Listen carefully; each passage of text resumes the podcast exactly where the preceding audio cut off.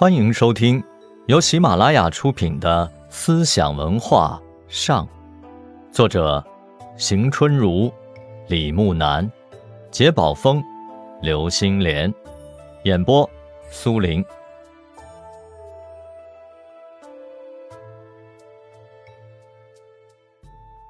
北魏明元帝太常八年，寇谦之再次拖延，老君玄孙李普文下降。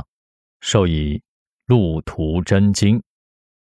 魏书侍老制曰：“今赐汝迁入内宫，太真太保九州真师，治鬼师，治名师，祭天师四路。修请不懈，依劳复迁。赐汝天中三真太文传，合招百神，以授弟子。”文录有五等：一曰阴阳太官，二曰正府贞观，三曰正房贞观，四曰肃公散官，五曰并进禄主。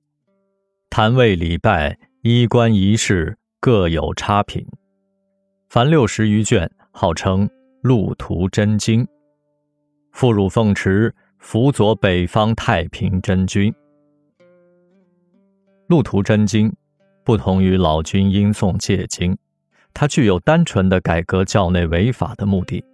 它是一部更加的迎合统治者需要，为拓跋魏入主中原，并实现寇左国复命，为帝王师夙愿而以道教传图为主的图谶神书。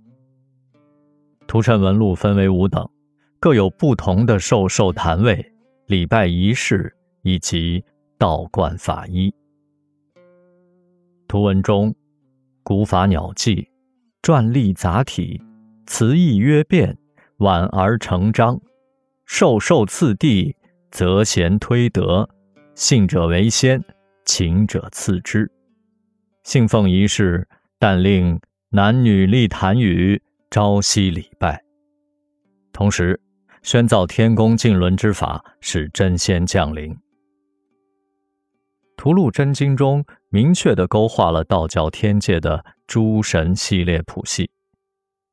二一之间有三十六天，中有三十六宫，宫有一主，最高者无极至尊，次日大至真尊，次天父地载阴阳真尊，次弘正真尊。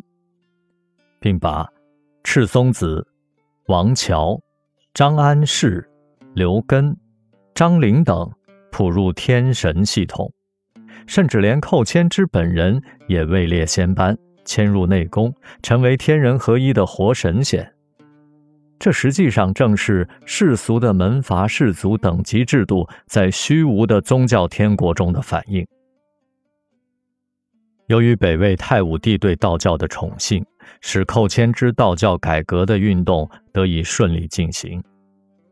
太平真君年间，新天师道在北魏发展得到了极盛，标志着道教从早期的民间宗教上升到官方的正统宗教的地位，为隋唐时期成为国教奠定了基础。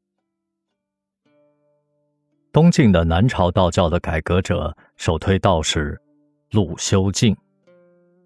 陆氏字元德，号简记，吴兴东迁人。他从小好习文集，博览强识。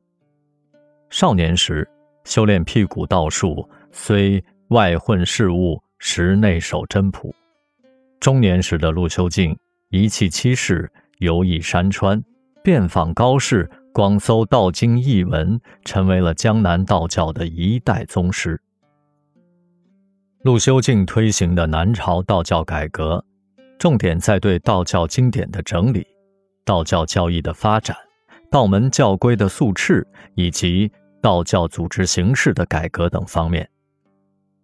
东晋刘宋以来，佛教在中国的传播日益广泛，大批佛教经典律学。被翻译介绍，佛教的僧团与寺院普遍建立。江南一带出家学佛研究佛典的文人雅士日渐增多，就连陆修静本人也深受佛教的影响。他认为，在佛为留情，在道为玉皇，斯亦殊途一致耳。听众朋友们，本集播讲完毕，感谢您的收听，我们下集再见。